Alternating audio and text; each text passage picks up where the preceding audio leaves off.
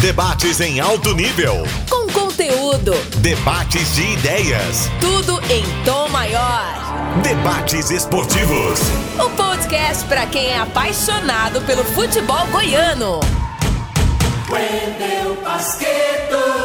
E já estamos aqui novamente com outra edição do podcast Debates Esportivos. Hoje, a de número 72. E o Vila Nova é o destaque.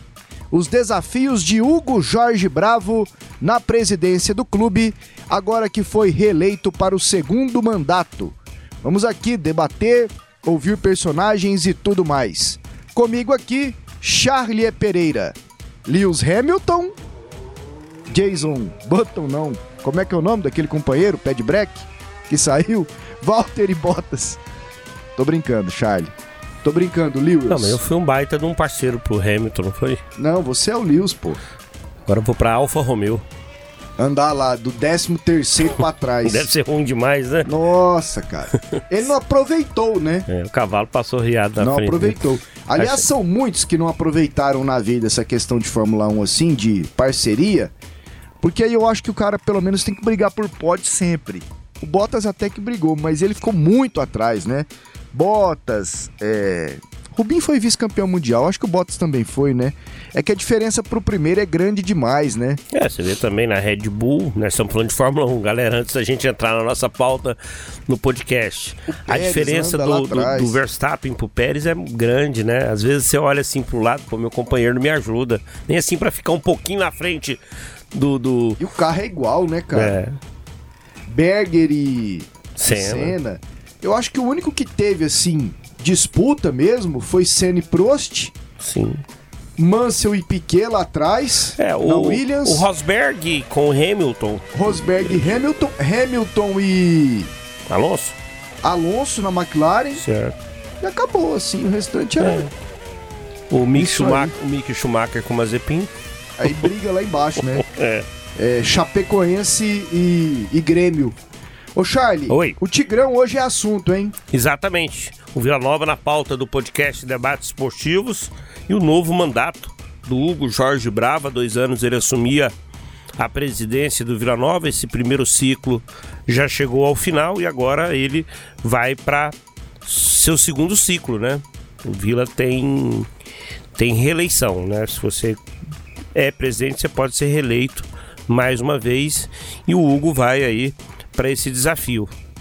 O sonho do torcedor é o mesmo de quando ele assumiu.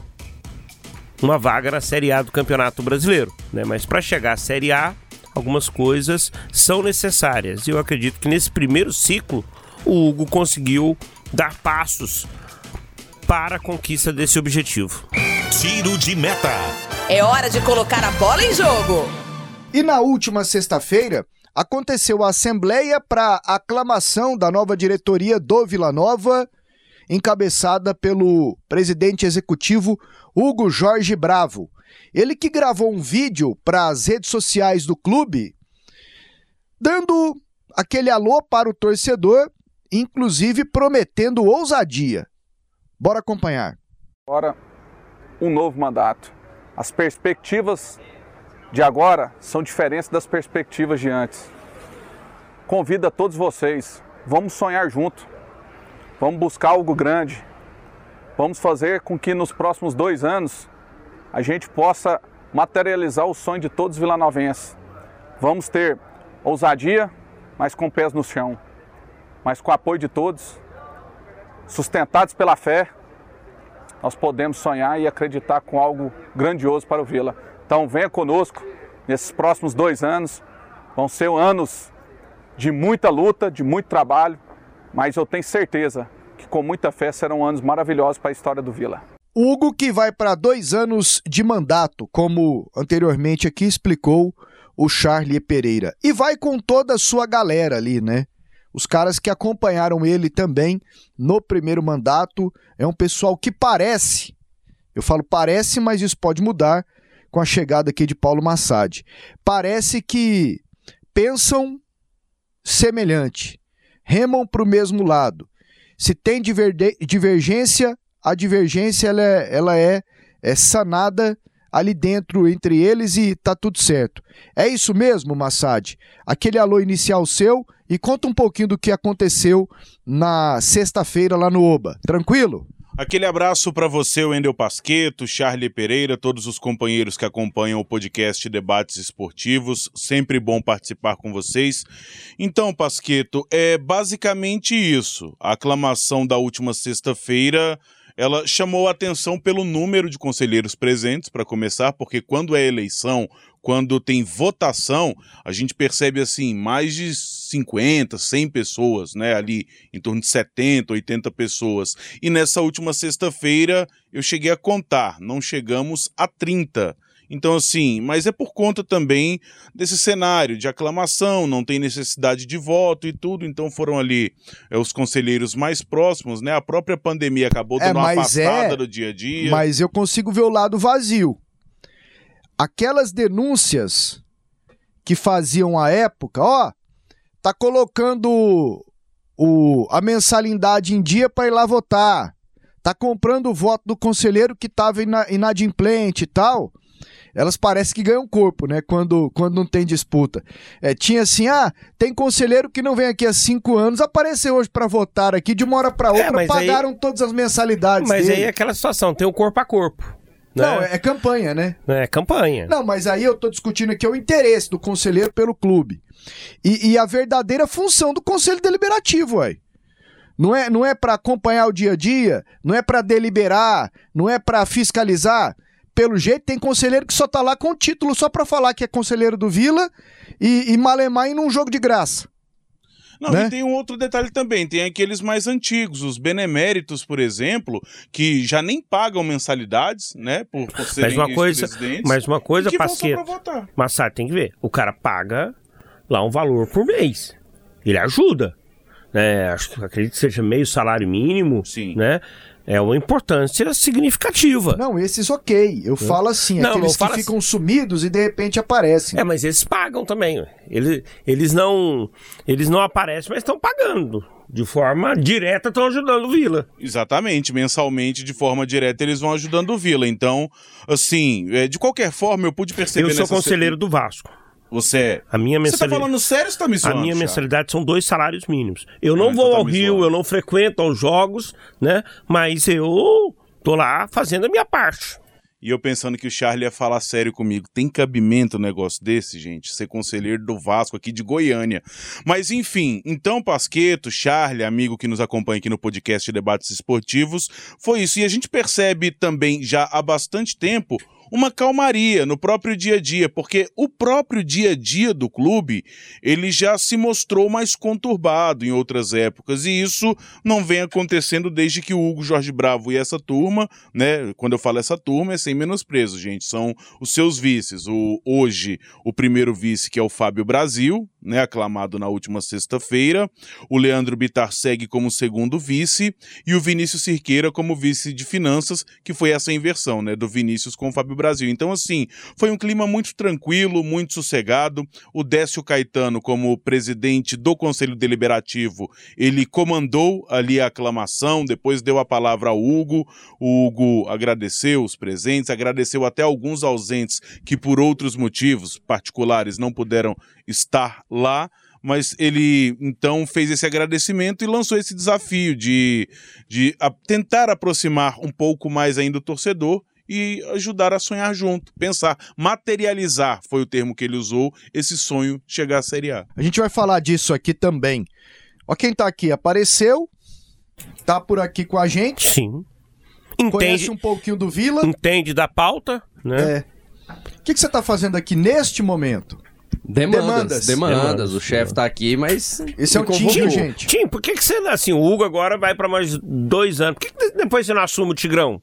Não, nunca tive esse sonho de, de ser presidente do Vila, não. E aí, méritos pro Hugo. Porque eu conheço o Hugo desde adolescente, que ele sempre frequentou, desde a época de torcida organizada, e ele passou por diversas áreas dentro o do clube. O cornetava você, pô, machucou de novo e não sei o quê. Na arquibancada, muita gente cornetava, a gente não fica sabendo dentro de campo, né? Mas com certeza, machuquei muito. Mas o Hugo gosta de, sempre que, que ele concede entrevista aqui, que que você tá na transmissão, no programa, ele gosta de sempre ressaltar que você é um dos grandes ídolos da história do Vila e, e sem dúvida nenhuma ele está coberto de razão. Ah, eu agradeço muito e o Hugo, realmente, como eu falei, eu acompanho ele desde a adolescência.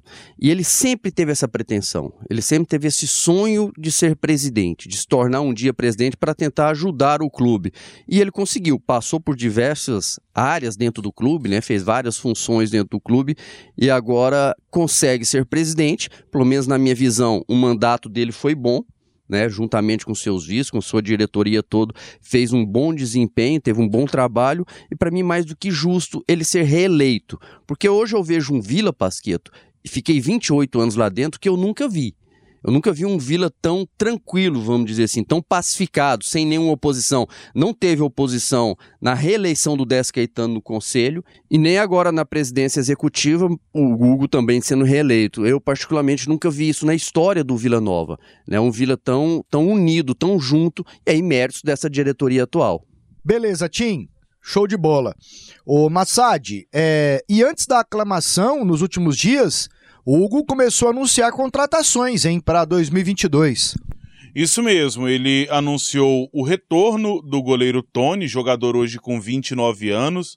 Ele disputou em 2021 o Campeonato Goiano pela Aparecidense, a Série C pelo Floresta do Ceará e, por último, estava na divisão de acesso é, defendendo o Morrinhos, que conquistou o acesso para a Série A do Goianão, Charlie. É um bom goleiro. É um bom goleiro né? Conhece muito bem o que é o Vila. Ele foi goleiro titular naquela campanha do acesso em 2013, né?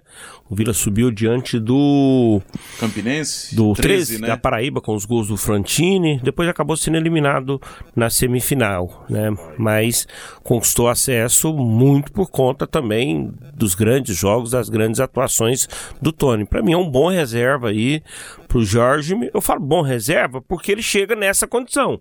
O Jorge é o titular, daqui a pouco ele ele dá trabalho aí, né, e pode brigar pela posição. E tem um outro detalhe, Charlie, que o Jorge é um goleiro que até pela idade, né, 25 para 26 anos, e por tudo que ele fez na Série B, é um goleiro que chama muita atenção de outros clubes, ah, embora tenha contrato. Ele teve propostas, né? Ele mesmo Sim. revelou que teve propostas aí Portugal. recentemente. Isso mesmo. Outra contratação anunciada pelo Hugo Jorge Bravo foi o lateral direito Diogo, jogador de 23 anos, fez a base no Fluminense e por último estava no Brasiliense. E aí o Hugo até justificou, não é bem justificou, ele explicou que pelo fato do Moacir ter ido tão bem na lateral direita, deu ao Vila essa oportunidade de apostar num jogador mais jovem para esse setor. E aí, não vou usar esse termo que você destacou aí, aposta. Muito bem. Outra contratação a gente pode colocar como aposta, talvez pela idade já um pouco mais elevada, e aí não ter aquela condição de jogar quarto e domingo, quarto e domingo, quarto e domingo, por exemplo. Tem que ter um cuidado maior, mas é um cara consagrado, um cara extremamente conhecido, que é o Wagner, meia canhoto, 36 anos, ex-Cruzeiro, ex-Vasco, campeão carioca, campeão brasileiro pelo Fluminense, um, um, vasto conhecimento pelo futebol ali do Oriente Médio, é, da Ásia. Então, assim, é um jogador que também chega pro Vila para 2022. Já foi carrasco do Vila, né? ele, ele fez um gol no Copa Serra do Dourada. Brasil 2018, né? É, um erro do Brunão, zagueiro lá, e ele estava atento e no finalzinho do jogo fez o gol que acabou classificando o Vasco, né? Ele é aquele meia mais clássico, técnico, né? E que vai ter que se adaptar à correria, à pegada da Série B do Campeonato Brasileiro. Isso mesmo. E por último, Wagner estava no Juventude até em 2021, fez um pouco menos de números de jogos, fez apenas 12, marcou um gol, mas enfim, jogador que estava na Série A.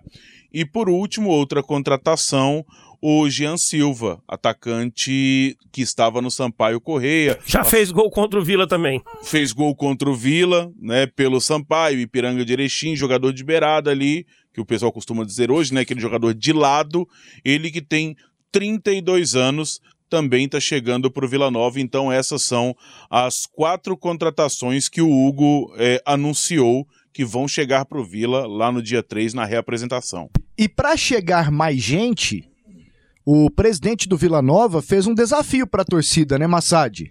Fez. Ele fez um desafio de mil camisas, vender mil mantos da virada para que ele possa anunciar uma grande contratação. Aí são palavras dele, grande contratação, um jogador de nome para a Série B que ele pretende contratar com o apoio do torcedor. É, é um desafio, né? Ele, Aquela, ele a... falou que já vendeu mil camisas. Isso. 149,90. Então do... já deu 150 mil reais de, é... de camisas pro Vila. É do manto da virada. Isso, aquele branco. Vale, é, vale lembrar, se a camisa custa X, vem metade do X pro Vila. É mais ou menos essa média, né, com o custo, né, com o percentual do fabricante, né? O Vila, o Vila, obra, é o Vila é da Toledo, né? É. O Vila é da Toledo Sports, né? Então que tem a marca própria, mas Sim. se eu não estiver equivocado é, é isso mesmo. Não é, é o Vila que não é o Vila que fabrica. É, ele não contratou ah. quem corta é. a malha, quem Como costura. Se diz, não é lá no Honesto Brasileiro Alvarenga que são confeccionados, né? É, aí é, existe a terceirização para essa empresa e o Vila, quando a gente fala da marca própria, ele tem muito mais autonomia, Isso. né, para escolher o material, para escolher modelos. E a é... marca própria, ela, ela começa saindo um pouquinho do tema Vila, a, a deixar ligada as gigantes do, dos materiais esportivos. Por quê? O Atlético Mineiro faturou milhões com a marca própria dele agora, na última temporada, duas últimas temporadas. Mas tá indo pra Adidas agora. Aí a Adidas foi lá em Nhaque. Você pega o Palmeiras, é Puma. Nunca cogitou-se marca própria no Palmeiras. Flamengo, Adidas. Corinthians, Nike. Nike. São Paulo. Nunca cogitou-se marca própria no São Paulo. São Paulo hoje é Adidas. São né? Paulo Adidas, Inter Adidas. Então, então as, as gigantes de materiais esportivos, elas estão vendo, pô. Sabe, sabe quem. Dá, dá pra ganhar dinheiro com esses caras aí. Sabe quem fabrica material do Botafogo do Vasco? Quem? A Toledo. A Toledo que fabrica o material Sim, do Vasco e do Botafogo. É, algum, alguma das grandes, algumas das é grandes é marcas, por esses, exemplo, esses você times já não capa, são grandes, né? É, você pega capa, é, Joma, Pênalti, eu tô falando aleatoriamente, tá, gente? Mas que são marcas conhecidas. Umbro, nem, nem sei. Ela, elas têm uma fábrica, uma malharia. Aqui da Pênalti eu lembro do Goiás falar da Filon, que faz, que distribui as marcas. Tipo Ambev. Ambev faz a Antártica, faz a a Brahma faz a escola e tal, é tipo isso. Agora, as grandes marcas, não. Aí já é uma. Aquela mais gigante é uma parada mais diferente. É, o Atlético Mineiro, só para como informação, o contrato dele com a Adidas é de 30 milhões. Não, aí, aí você imagina o que a Adidas não vai ganhar, né? Fazendo esse contrato com com, com o Atlético Mineiro. Mas voltando ao assunto Vila Nova e camisas, e quer completar? É, e aí é aquela situação. O Hugo vai muito com esse, com esse desafio, com essa proposta para o torcedor naquele, naquele, naquela questão. Contrata que a torcida paga. Aí ele tá, ele tá invertendo um pouquinho. Torcida, se vocês pagarem o contrato. Paga que o contrato, né? Ele tá fazendo, tá fazendo esse desafio. Até, e não tá errado, não. É aquela situação. Você contrata se você tem dinheiro. Se você não tem o dinheiro, você vai falar assim: ah, eu vou contratar que depois eu me viro para pagar. E, e, se, e, se, o torcedor não, não chega a esse número, sabe? E aí, ao mesmo tempo que o Hugo fala em ousadia, ele já na sequência desse próximo mandato, ele fala ousadia e pés no chão. Então, vai muito de encontro com isso aí que você está falando, Charlie. Ousadia e alegria, como diria Menino Ney. Menino Ney. Ô, Charlie, hum. e você produziu aqui uma série de depoimentos de vários ex-presidentes que avaliaram a administração do Hugo Jorge Bravo? É, mais do que avaliar, eu fiz, digamos, um, um questionamento sobre o que esperar para esse novo ciclo do Hugo Jorge Bravo. Né? A gente procurou ouvir aí né, alguns ex-presidentes, não deu para ouvir todos, né? A gente até, principalmente esses mais recentes, né? Vamos pegar aqui o, Leonardo Riso, aí teve o Barros, teve o Cizenando, né? Teve o Esival Martins, que antecedeu o mandato do Hugo, né? Eu fiz até o convite para que o Guto Veronês falasse, mas ele optou por, por não falar, né? O Wilson Balzac, porque o, o Balzac ele já foi presidente do Vila no executivo várias vezes, no conselho várias vezes, né? E ele, mesmo de longe, mesmo não estando na atual gestão, ele acompanha bem o dia a dia né, do, do Vila, né? E eu perguntei para o Balzac, né, o que esperar para esse novo ciclo do Hugo em relação ao que aconteceu no primeiro. Um abraço para o pessoal da 730. Olha, o... eu acho que foi muito bom a, a reeleição da diretoria, um momento de tranquilidade do Vila Nova. Desejo sucesso a todos eles. E se tem algo que tem espaço para melhorar é na formatação do elenco, né? Acho que pode ser melhorado. Eu, eu gostaria que o, o Vila subisse o ticket médio de, das contratações e contratasse um menor número de pessoas e pudesse investir em jogadores com condição de, de, de, de desequilibrar jogos, né? É, é um mercado difícil, muito concorrido, bom jogador é concorrido, mas para isso tem que aumentar o ticket médio e diminuir o número de contratações, enxertando o elenco, nem que seja com jogadores do sub-20, para você ter, não sair do, do padrão do orçamento, não sair do padrão do orçamento, mas ter cinco, seis jogadores de alta qualidade que possam desequilibrar o campeonato a nosso favor. Eu acho que o Vila tem uma, uma defesa sólida, acho não, o Vila tem uma defesa sólida, o, o Igor é, realmente mostrou que sabe montar bem a, a, parte defensiva, então é preciso agora dar as peças mais agressivas, né, que possam desequilibrar com criatividade, um contra um, velocidade, finalização melhor, então assim, é, poucas peças e de, de maior qualidade. É o que eu gostaria que fizesse. Charlie Pereira, nós ouvimos aqui o Wilson Balzac, ele que fala sobre aquela história de contratar menos com mais qualidade, né? É, que, ele... que não é que não é um defeito, não foi um defeito apenas da gestão do Hugo, não. Não, é histórico. bom que se diga. É Isso é um negócio histórico no Vila Nova. Sim. Um contrato-se às vezes com, em larga escala, mas a qualidade ela. Mas eu penso que agora vai diminuir, cara, por causa da janela. É. As duas, né? É uma, é uma situação que, mas às vezes o dirigente do clube de futebol, às vezes ele vai exagerar, fala, ah, eu só posso contratar tal dia, então deixa eu contratar em volume. O Vila não pode cair nessa armadilha, eu concordo com o Balzac, é preciso elevar o nível da qualidade das contratações, porque só assim o Vila vai chegar. Não vai ter como chegar contratando muito e com pouca e com pouca qualidade, né? E o Balzac elogiou bastante recentemente o Hugo pra gente numa, num outro podcast onde a gente falou sobre o aniversário do, do, do Vila Nova. Ele falou assim: que olha, é o momento do Hugo consolidar o trabalho, ser reeleito, seguir, né? Ele lutou tanto aí, ele e, seus pares de diretoria para que chegassem ao poder no Vila e, e, ao momento dele. Ele faz sempre muitos elogios assim. Às vezes parece que existe essa situação assim, digamos, estremecida das pessoas com Balzac, mas das vezes que eu falei com Balzac, ele elogia antes do Hugo ser eleito. Eu cheguei para uma matéria no Anésio Brasileiro Alvarenga e falei, Balzac, precisava falar com você. E eu fui Balzac. E aí, o futuro do Vila? Ele falou assim, Charles, é o momento do Hugo e desse, dessa leva de jovens conselheiros. É, esse é o momento deles. Eles vão pegar um clube com muitas dificuldades, mas eles têm o apoio do torcedor, sangue novo, né? e é isso que está acontecendo. Eu ouvi também o Geso de Oliveira, né? O Geso foi presidente do Vila né, nessa última em determinado período, nessa última década, inclusive, o, o, o feito... foi presidente 10 e 11. E, e, assim, o feito foi tirar o Vila de uma situação de virtual rebaixado, né, para que ele permanecesse na Série B. Foi quase um acesso ali, né, dada a situação do, do, do Vila Nova, né? E vamos ouvir então o Geso de Oliveira, ex-presidente do Vila. Oi, galera Vila Novense a maior, uma das maiores do Brasil, a maior do Centro-Oeste brasileiro. É, falar dessa gestão passada é fácil. Foi uma gestão vencedora, uma equipe unida, através do Hugo, o presidente.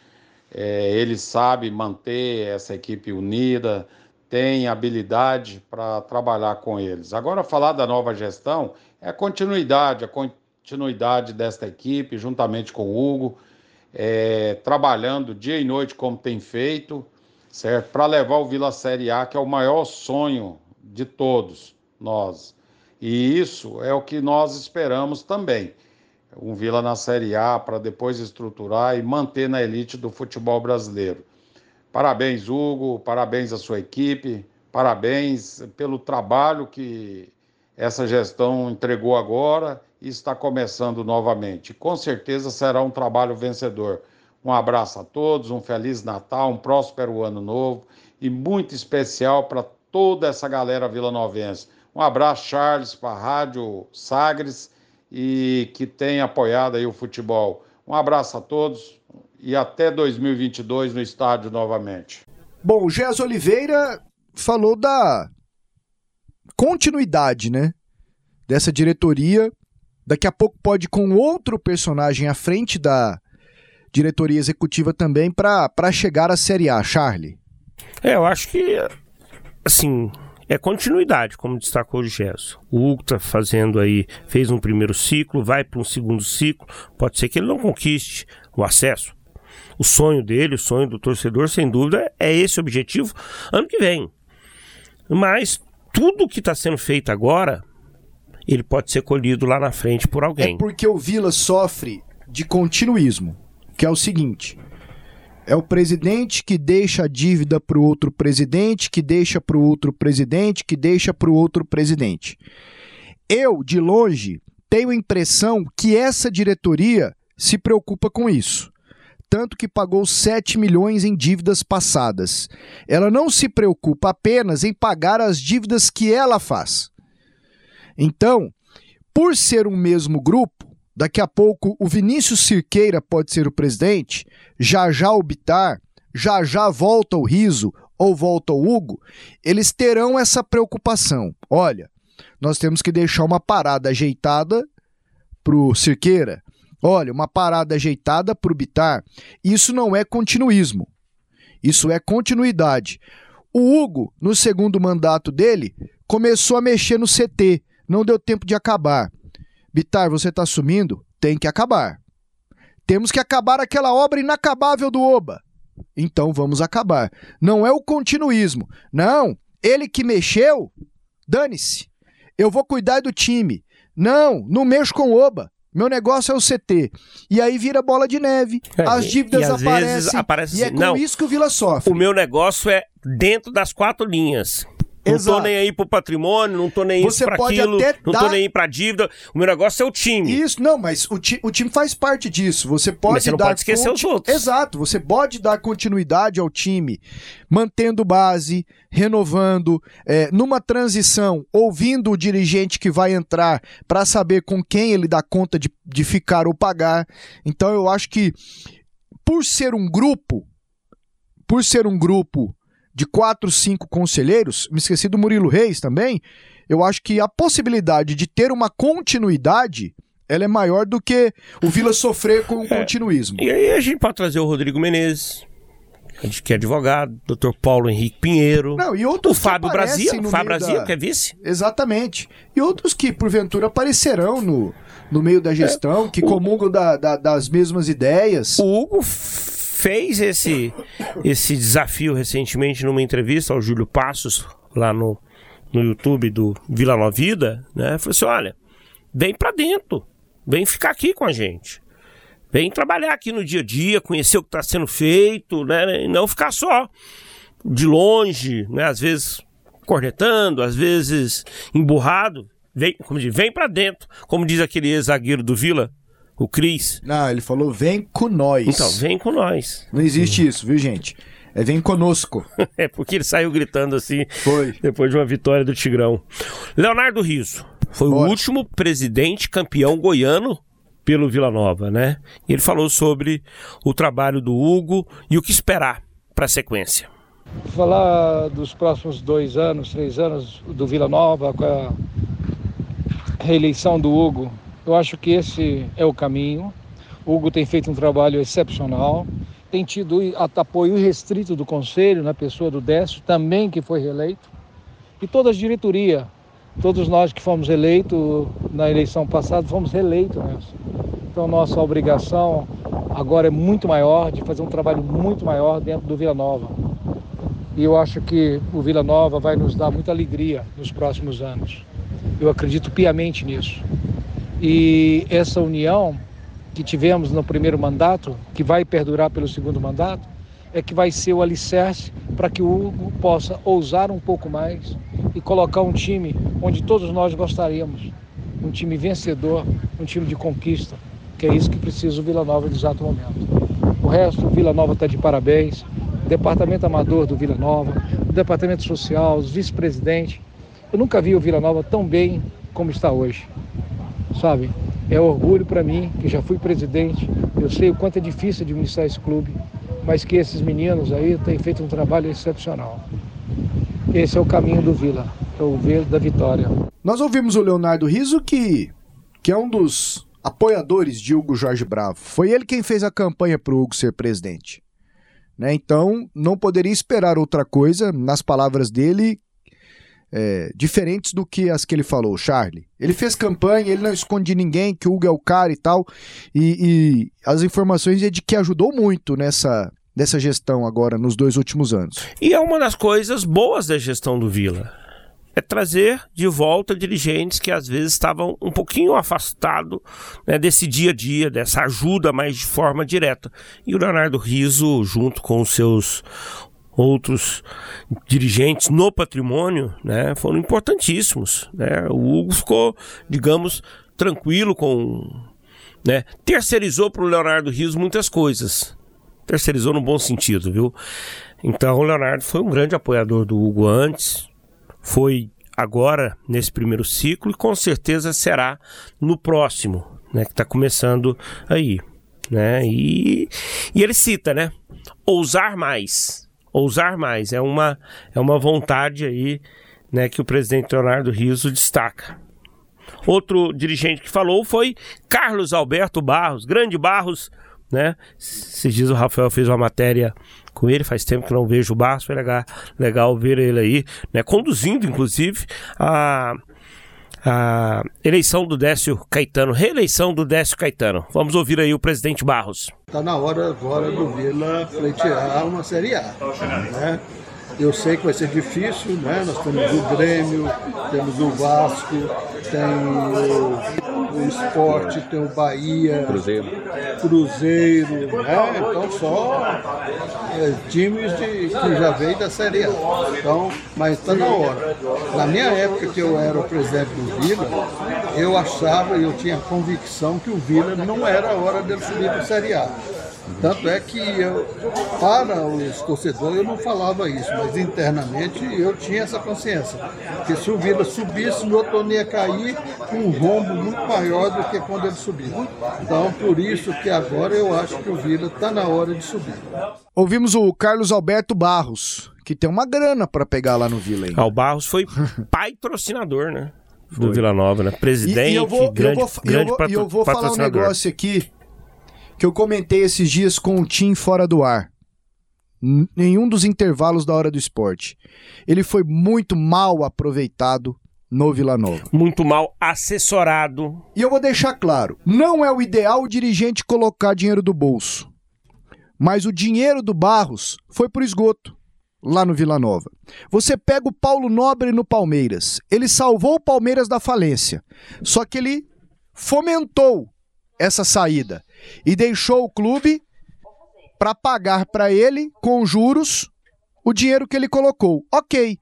O Barros não. Ele colocou muito dinheiro, assim como o Cicenando Ferro, que nós ouviremos aqui no podcast ainda. O Vila não saiu do lugar, aliás, regrediu em alguns pontos e o dinheiro tá lá. Ah, mas o Barros não vai receber. Não interessa, bichão a dívida do Barros está lá e a dívida do Cisenando Ferro também está lá. Então ele foi mal aproveitado, ele foi mal assessorado, porque é o seguinte também. Tem muito torcedor do Vila Nova que reclama que o Atlético é, surfou nas benesses do dinheiro público. O Vila também tem seus políticos. Não podemos esquecer que o CT do Vila Nova é uma doação do governo do estado. Se o Vila não aproveitou a área do Coimbra Bueno, se perdeu porque não fez uma cerca. Foi desorganização Não é do problema Vila. do Atlético que está construindo o CT e do Goiás que já tem um CT lá. O Atlético surfou na influência do Valdivino para conseguir patrocinadores. na influência do Jovair para conseguir patrocinadores. Só que ele fomentou isso e hoje não precisa. Aí falam: ah, o Vila nunca teve isso. Bicho, o Vila talvez à época tivesse mais dinheiro colocado lá dentro do que o Atlético. Pô, com o dinheiro do Barros e do, e do Cizenando, não colocaram um tijolo no CT, cara. O máximo que fizeram ali foi manutenção em campo. Foi o Hugo agora que asfaltou aquele bosque lá que era barro puro. Então não aproveitaram os caras. E eles também foram neném. O, o Barros e o Cizenando. Pô, o dinheiro é meu, bichão. Calma aí, não é assim não. Eu não vou dar 100 mil reais no. no Tainha. É. 100 mil não, viu, gente? Eu não vou dar 50 mil é reais aí, na mão do, é aí do que fulano. Eu falo, é aí que então, eu falo que então ele foi Vila... mal assessorado. Foi mal assessorado. Os, ca... os caras poderiam ter sido mais firmes também mas aí foram movidos pela paixão.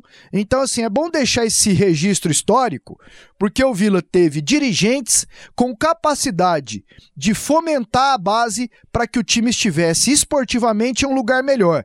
Poderia até ter subido e ter caído. É do jogo. O Grêmio tem tudo, caiu. Tudo, caiu. Mas no Vila, pô, não colocaram um tijolo. E agora que começam a fazer isso. Sério, agora que começam a fazer isso com essa diretoria. Então, é o torcedor que fica lamentando, não esqueça da história, não, porque a história é justamente essa. É justamente essa. O Vila não soube aproveitar o momento, deixou a banda passar e agora tá correndo atrás. Qual que é o próximo aí, garoto? Do, do, do Barros pro Cizenando, que sucedeu presidente Barros, né? Cizenando Ferro, que, que, que sempre está nos jogos do Vila. Né? É um conselheiro muito ativo dentro do clube, né? Acho que não está mais, né, nem tanto por vontade dele, é porque a família chegou num determinado momento que falou assim, olha, é, tira o pé um pouco, né? Mas é um presidente que nunca escondeu sua paixão e, e é outro que ajudou muito o Vila Nova ao longo dessa história recente. Né? Vamos ouvir o Cizenando sobre né, o que esperar desse novo ciclo, do que aconteceu né, nos dois primeiros anos do Hugo Bravo. Prezados amigos e ouvintes da Sagres, quando me perguntam sobre o Vila Nova e, sua, e suas gestões, é, a gente fica bem à vontade para poder falar, já que eu já, já estive à frente do clube. E o que, que se observou esses primeiros dois anos aí, com o Jorge Bravo à frente e sua equipe, né, na sua diretoria, é, foi um trabalho sério, né, são pessoas abnegadas que, que se, se preocuparam não só com o time, tá, tá, mas também em melhorar a estrutura, melhorar o patrimônio. É, o Vila hoje é um clube é um clube mais organizado, que, que já passou por, por algumas reformas estruturais nesses últimos dois anos. E agora com essa, com essa continuidade, né, essa nova eleição aí, que essa, essa diretoria está sendo mantida, como também o Décio Caetano na frente lá do Conselho, é, a gente espera que, que eles já possam começar a colher os frutos. Né? O time foi bem nesse, nesses últimos dois anos aí a gente, a gente participou aí de quatro finais, nas quais ganhamos uma, né? Mas assim, chegando, e se chegamos é que houve mérito para que a equipe pudesse chegar. Tá, então essa soma aí de é, é, estrutura, patrimônio, que às vezes nem a torcida não, não dá muita, muita muita atenção a isso, tá? Mas é por, por aí que se, se começa um time. Você tem que ter onde, onde o atleta treinar, onde o atleta possa desempenhar o seu trabalho, né? fazer um bom futebol. O Oba hoje já tem um gramado bom. E a gente vem, vem vendo aí que essas, essas mudanças né, já aconteceram. Então a gente torce aí para que nesses próximos dois anos a gente, a gente possa colher mais frutos dentro do campo, já oriundos dessa, dessa nova estrutura montada. Um abraço a todos. Pasqueto, eu anotei alguns tópicos do Cizenando Ferro. O Vila se preocupou em se organizar nesses últimos anos. Foi algo que ele, que ele destacou. Nos dois últimos anos, né, o Vila melhorou sua estrutura e patrimônio. Foi o que você falou agora há pouco. O Vila se preocupou com esses, com, com, com a, em avançar nesses setores, né? E ele destaca que a permanência, a sequência do Décio Caetano também é um ponto forte para essa nova gestão, né? É, houve aí a pandemia, estamos em pandemia, né? E aí as reuniões elas praticamente não existiram, se tiveram foram mais remotas do que presencial, né? E, e o Décio ele é pacificador, como ele destacou no discurso na reeleição dele ao conselho, né? É muito difícil você ver, imaginar o Décio sair, né? Do, do, do controle. Mas o, o, o Hugo teve paz para trabalhar teve tranquilidade para trabalhar. Ele construiu essa tranquilidade, né? E, e, sem dúvida nenhuma você ter o apoio do Conselho Deliberativo, Pasqueto, é decisivo pro, pro trabalho. O Tim, o Tim já foi em reunião do conselho, Tim? Apesar de, de, de não ser conselheiro, marcou presença em reunião do Fui conselho? em uma, Charlinho. E por que, nunca mais? Pra e, nunca E mais. por que, que você não foi mais? Porque é, eu, assim, primeiro também que eu não fui convidado mais. Eu fui em uma como convidado, como era funcionário, eu não tinha. Foi tra- mas foi traumática. Foi, porque ali eu realmente, assim, a gente ouvia as histórias, mas você vê é diferente. E realmente é muito isso que, que, que, que falam. Porque é muito, muito bate-boca. É muito bate-boca, é muita gente querendo se impor, é Mas muita é- gente querendo mandar. Tim, mas não é questionamento. Não, Vai, peraí, o, o Pasqueto, você é o presidente, você tá fazendo assim, assim, tá errado. É, eu vi muito, né? Eu participei apenas de uma, então é muito pouco pra gente falar que as outras também é, são assim, né? Foram assim. Mas eu vi muita gente querendo ensinar. Presidente, você tem que fazer assim. Presidente, você tem que gastar tanto. Presidente, você tem que pagar tanto pra esse. É, aí fica muito fácil, né? Você fazer isso. E não, para mim, o, o conselho ele tem que estar ali pra ajudar realmente, como se fala, para aconselhar, mas dando as ideias de como chegar nesse, nessa situação. Porque é muito fácil eu falar para você, Charlie, você ter que contratar fulano de tal que ganha tantos mil reais. E aí você se vira para pagar, sem saber que se dá conta ou não. E muitas vezes eu via isso. O Vila não tinha essa capacidade financeira e muita gente achando que tinha que pagar bichos astronômicos, tinha que contratar os melhores jogadores da Série A sem ter condições. Então, sim, dava muita bate-boca. Era, assim, eu não via produtividade nas reuniões. Acho que uma coisa que, se não aconteceu, deveria sempre acontecer. Presidente, o senhor está gastando mais do que o time está arrecadando. Tá errado. Tá errado. Tem que gastar menos. A dívida está aumentando. Isso, isso. Eu acho que o, o conselho tem que ter o poder de vetar certas situações que fogem da possibilidade financeira do clube. Eu acho que para mim seria o ponto mais importante no conselho deliberativo. O clube está gastando mais do que arrecada. Parou. Acabou. Está proibido de fazer isso. E por último, Pasqueto, esse Val Martins, que antecedeu o Hugo Jorge Bravo, né? o Hugo pegou a gestão do Essival Martins, falando sobre como ele vem acompanhando né, esse novo ciclo à frente do Vila, agora no comando do Hugo. Olha, para mim o trabalho que foi feito pela atual diretoria foi um trabalho irreparável, não tem reparação. Foi feito tudo aquilo que podia ser feito dentro das condições que o clube é, é, entrega para a diretoria gerir. É, o Vila é um clube deficitário, né? E vindo de uma pandemia, dentro de uma pandemia, eu acho que ele, que ele merece todo o aplauso da torcida, do conselho, né? E, e, e toda a credibilidade. É uma pessoa séria, né? Uma pessoa, um vilanovense é, né? apaixonado e merece ser apoiado. Acho que o torcedor precisa é, entender que ninguém mais do que um presidente quer ganhar títulos, quer buscar um acesso, não tem ninguém mais.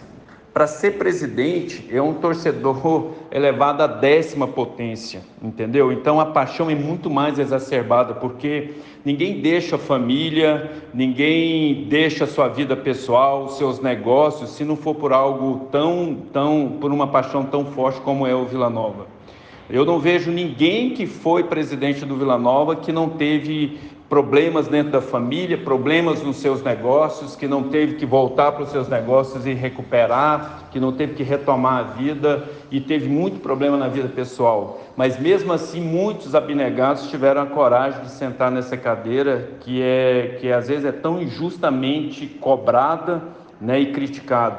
Então eu, eu não tenho nenhum senão, estou de longe, mas acompanho né, o clube, torço pelo clube e eu entendo que, que, que o clube está em boas mãos. Eu acredito que ele, com, com a experiência que ele adquiriu agora, ele vai estar tá muito mais preparado para gerir e para levar o clube aos desafios. Agora, precisa ser mais apoiado, principalmente eu hoje eu sou torcedor e eu posso falar quando era presidente eu cobrava muito da torcida, mas o Vila, o torcedor do Vila precisa entender que o Hugo é um torcedor, né? Ele não é um grande empresário que vai meter a mão no bolso e tirar um cheque e resolver os problemas financeiros do Vila. O Vila tem problemas, tem muitos problemas, e que não, que não é culpa de presidentes que, faz, que passou. Para você colocar um time em campo hoje é muito caro, é muito difícil. Então, é, é, preciso que isso dividido, se nós somos 800 mil torcedores, se cada um pudesse contribuir com o clube efetivamente, poderia mudar a história do clube de um ano para o outro. Então, eu acho que, que ele precisa muito mais de apoio do que, de, do que crítica. Precisa ser apoiado, a torcida precisa ajudar mais, o conselho precisa ajudar mais efetivamente. O conselheiro não tem que ficar criticando diretoria publicamente ou em rede social, tem que ajudar, tem que contribuir, tem que, se não puder contribuir, de forma efetiva, que não atrapalhe, né? que, não, não que não fique criticando. Eu, é isso que, que eu acredito que tem que ser.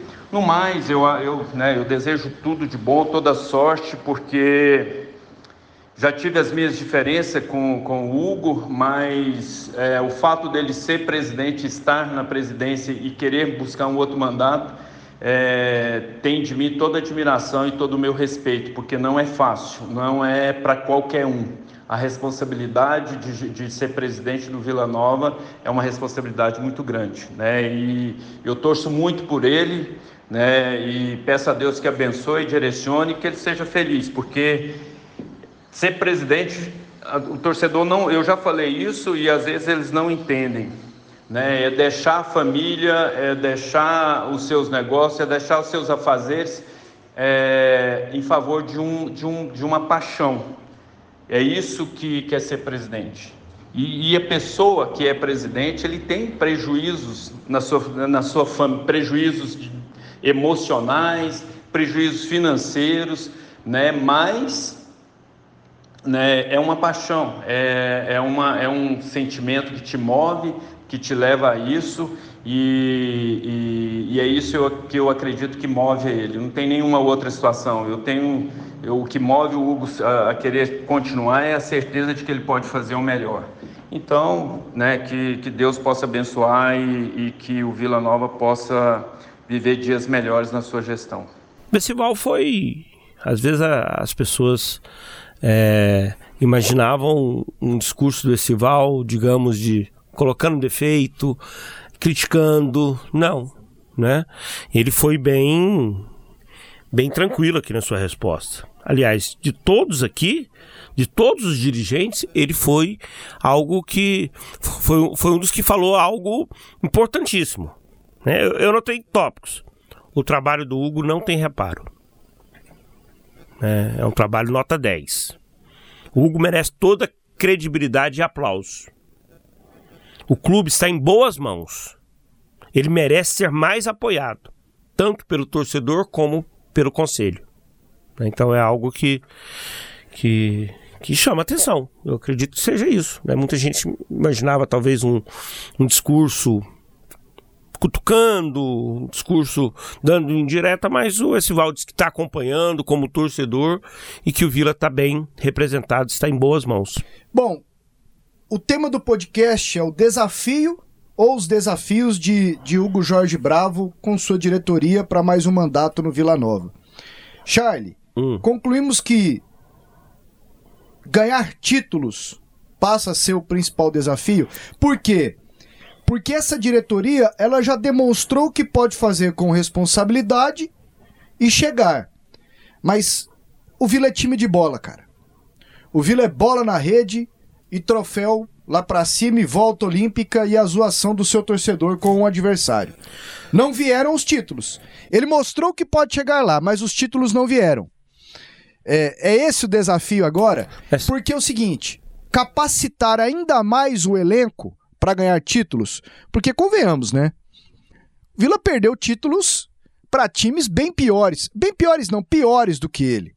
Vila perdeu um título em casa pro Grêmio Anápolis, gente. Nós não podemos achar bonito que o Vila achou, é, chegou na final e tá tudo certo. Ah, antes não chegava, ok. Chegou, mas perdeu pro Grêmio Anápolis. Aí o Vila chega na final com o Remo. Remo rebaixado, o Vila foi lá e não deu conta de fazer um gol no Remo. Né? Então esse, esse é o desafio, pô. Eu, eu, eu consigo chegar, mas eu preciso dar um upgrade aqui para ganhar esses títulos, porque eu vou resumir. Vila Nova Futebol Clube. O Vila é time de bola, o Vila é gol, o Vila é 9, é camisa 10, é galera, é título, é troféu, é pênalti, é bola na trave, é a zoação do torcedor. Esse é o desafio, Charlie? Vai pensando já na música para fechar o podcast, vai ser, né, sua escolha no dia de hoje. Pasqueto, que título o Vila, qual campeonato o Vila entra agora em 2022 como favorito? Não, mas Nenhum. ele entra melhor Nenhum em deles. todos os quais ele entrou em 2021. Ele entra melhor em todos. Por mérito ou uma culpa gostosa da atual diretoria. O Vila mantém a base de um ano para o outro, o que ele não fazia. O próprio Hugo Jorge Bravo, na, na entrevista para o companheiro Júlio, lá no Vila Novida, disse que terá mais ousadia. Falou aqui no videozinho também. Certo, mas... Então, então o Vila entra brigando. Eu vou, ser, eu vou ser mais realista. O Vila entra mais forte? Entra. Mas o Atlético entra mais forte do que em 2021. O Goiás entra mais forte para disputa. Mas não são favas contadas. Eu sei, claro não que são não. favas contadas. Eu, claro que não. Mas é, mas é natural eu dizer que no Campeonato Goiano, Atlético e Goiás estão num patamar acima do Vila. O Atlético Não já é- estava. Eu, eu, eu estou falando a realidade. O Atlético não conquistou o Campeonato Goiano porque optou por jogar com um time reserva lá contra o Grêmio Anápolis, perdeu o jogo. E no jogo da volta, méritos do Grêmio, o Atlético não conseguiu reverter o quadro. Mas, o Atlético era muito favorito para conquistar Mas o o título. Vila- O campeonato, quando ele vai para o mata-mata, ele traz surpresas. E a final, Grêmio Anápolis e Vila, Ô, Charlie. ninguém apostava nessa final antes da bola rolar. Se antes da bola rolar o Vila Nova não implantar o discurso de título do Campeonato Goiano, já, já acaba. Eu estou sendo realista. Se ele É uma realidade, ele vai cara. Não, não- não é só adotar o discurso de vou ser campeão Ma- goiano. mas é é um você time- ter condições de ser campeão É um- goiano. e terá, é um time que chegará melhor, pô. Já, já tem muito tempo que o Vila não é geral de pancada em clássico. Já tem muito tempo isso. Ele não é geral de pancada em clássico. Em 2019, ele perde pro Atlético em dois jogos muito equilibrados. E o Vila, numa bagunça miserável. Pegou o Goiás esse ano na Série B, o Goiás subindo, o Vila foi lá na Serrinha e ganhou. O discurso, e é isso que eu tô falando, o discurso tem que ser pavimentado em cima de título, porque essa diretoria implantou isso. Implantou isso, ela melhorou o Vila Nova, fora e dentro de campo. Agora, se ficar chorando já no Goianão, ah, mas o Atlético vai receber um dinheiro. Ah, não, mas acaba, velho. Aí, não. Não, Se o Vila não entrar com Isso é discurso. realista. A realidade do Vila no Goianão é chegar pra brigar. É ser Eu não realista. tô falando que ele vai ser campeão, é chegar pra brigar, cara. Pelo amor de Deus. Existem, existem os clubes a, Ele adotam... melhorou. O Vila Nova melhorou clubes- e há muito tempo não é giral de pancada em clássico. Pega os últimos números que você verá. Os clubes adotam metas. Você tá lá no Vila Nova, dirigente do Vila. Qual que é a meta pro Vila no Campeonato Goiano? Ganhar, velho. Ser campeão, ok. Qual que é a meta... Se não vai, não sei, ué. Qual que é a meta do Vila numa Copa do Brasil? Chegar até umas oitavas aí, ganhar uns 3 milhões. Certo. É qual a meta do Vila no Brasileiro da Série B? Uai, por enquanto é ficar, né? Mas o presidente diz que se deixarem ele vai brigar lá em cima. Eu tô imaginando que ele vai montar um bom time aí, É. com base no que ele disse. Eu não sei se. Tim, me ajuda aqui. O Vila é favorito para conquistar o Campeonato Goiano? Não, pra mim o Goiás e o Atlético estão na frente. Mas é o discurso do, do, do Pasqueto, eu entendo. Pra mim o Vila tem que pensar sempre grande. E pra mim o Vila tem que entrar no Campeonato Goiano, no mínimo pensando em ser finalista. Porque assim, essa questão de 2021 ficou muito evidente. O Vila também começa o Campeonato Goiano não sendo favorito. Mas caiu no colo do Vila e o Vila deixou escapar. Então, então aí é um acaso. Caiu. Mas a- a- o objetivo, pra mim, o objetivo, o discurso da diretoria tem que ser chegar na decisão do Campeonato Goiano mais uma vez. Aí é lógico, um time igual o Vila, Campeonato Goiano, você tem que ter- falar sempre em final e título. Acho que menos que isso o Vila não pode falar. Campeonato Brasileiro, diante do que está o cenário é, e o que aconteceu e o discurso da própria diretoria, é brigar na parte de cima da tabela. O torcedor não pode ficar passando susto mais, igual passou em 2021 de ser rebaixado novamente para a Série C. Então, o discurso e o desempenho do Vila, para mim, na Série B, pode até não subir, Charlie, como já aconteceu em vários e vários e vários outros anos, mas é brigar na parte de cima da tabela, brigar ali o tempo todo no topo da tabela e não brigar na parte de baixo para fugir de rebaixamento só para permanência. É, e, o, e a gente fala muito da Série B, né, quando tem a formatação. Quem são os 20 clubes? É, muita gente adotou o discurso em 2021 que era a Série B mais difícil da história. Por ter vários campeões brasileiros, né? Eu acho até que o desenho poderia ser esse, mas na prática não foi uma Série B tão difícil, né? Não foi. O nível técnico dela ficou aquém das expectativas, né? Para 2022, vamos pegar aqui.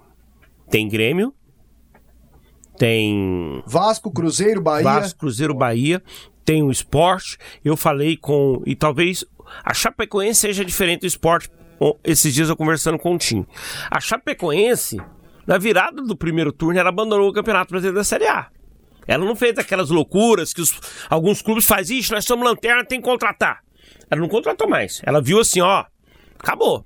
Nós não fizemos lá atrás um bom planejamento, nós só temos um tiro errou, recua, não gasta mais dinheiro e faz caixa pro, pro ano seguinte. O Atlético fez isso em 2017, quando o Watson viu, o Watson Batista viu que o time não. não- 18. É, 2018. Que quase subiu. Não, 2017. Ele sobe em 2016, em 2017 ele disputa ah, a Série tá, A. tá, que ele tava na Série A, é Aí ele vira o turno muito mal, já ali na zona do rebaixamento, e falou assim: pronto. Eu não tenho. É muito difícil eu escapar, é praticamente impossível escapar. Eu paro de gastar E Marcos, faço gente caixa. falou pra gente aqui que o Atlético termina 2017 com mais de 10 milhões em caixa. E que eles não falaram aquilo à época, porque senão o torcedor ia matar eles. Pô, como é que vocês terminam com um dinheirão desse e não contrata jogadores? Porque lá viram que não daria É, certo. quando você vai contratar na, da meta- na metade do Campeonato Brasileiro, já é desespero, já é loucura, não é? Porque não é a contratação. Só que eu tenho certeza não, não é que a contratação, co- Não é a contratação pontual, já é o Hoje o desespero. Atlético não faria isso de novo. Será? Acho que não. A Série A, a Série A tá ficando muito distante em termos financeiros da Série B, cara. É uma queda de receita brutal, muito brutal. Então, muito, mas, muito, muito. mas é por conta disso. É por conta disso. A Chapecoense fala assim: Poxa, eu tenho aí tanto no caixa. Ano que vem, esse tanto no caixa faz diferença.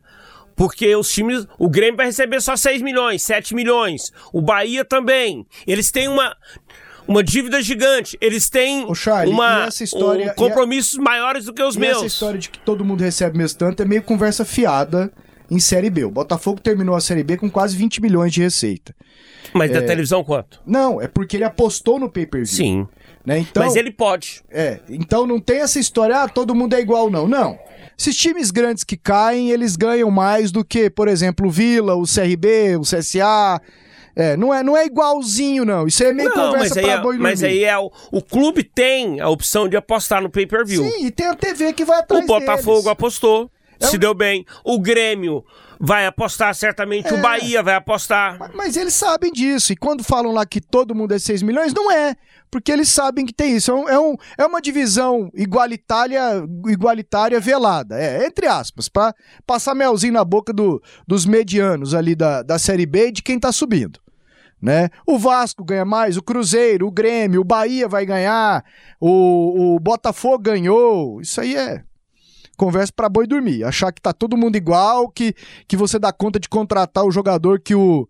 O Grêmio eu nem vou falar, porque o Grêmio tá caindo com muito dinheiro em caixa. É, Que tá você, que tá você dá jogador. Conta, que você dá conta de, de, de, de contratar o mesmo jogador que o Vasco vai contratar, que o Bahia vai contratar. Isso aí não, não existe. Outra, o Grêmio tá vendendo porque ele disse que vai reduzir a sua folha pela metade. A folha dele era 15, ele vai com uma folha de 7,5 na Série B. Ele vai bater e voltar, bichão. Esquece. O Grêmio, faltam três vagas para a Série A de 2023. E aí, Charlinho, terminamos? Terminamos. Vamos, vamos embora. Olha o Éder Pimenta aí que. Você pediu para eu pensar na música, eu É. não pensei. Éder Pimenta que foi uma das sensações da confraternização quando ele trouxe à tona, à tona assuntos polêmicos do cotidiano. É isso aí, velho. Éder Pimenta. Que música, Charlie? Eu não, Escolhe. não peguei nenhuma de cabeça aqui, não. Escolhe uma música. É sua, hein? responsabilidade sua. Eu passei Pô, a- não pensei, fiquei aqui envolvido no você. debate. Amor, Tinha I love. Amor, I Lo- I Love You da Marisa, Marisa Monte. Monte. Não, não, não, não Escolhe diz, alguma coisa do- Não diz a ver com... Não, não- Carlinhos Brau. Não. Chico Buarque. Não. Roberto Carlos. É porque a gente fala só pra pegar no seu pé. É, ué, tem tantas mas- opções. Ah, tem que ser alguma coisa relacionada a futebol aqui, a... Eu não, sinceramente, assim, não pensei, não. Não. Não. Então toca o hino do Tigrão, hein? Então toca, aniversário do Vila aí. Não, não é aniversário do Vila, não. O podcast é Ah, sobre é. o Vila. Toca a música lá que, que faz homenagem ao Vila, então, aquela do Vermelho, que ficou muito famosa. Pode ser. Pode ser. Na Robert Val Silva. Fafá? Exatamente. Então falou, é isso aí, um abraço.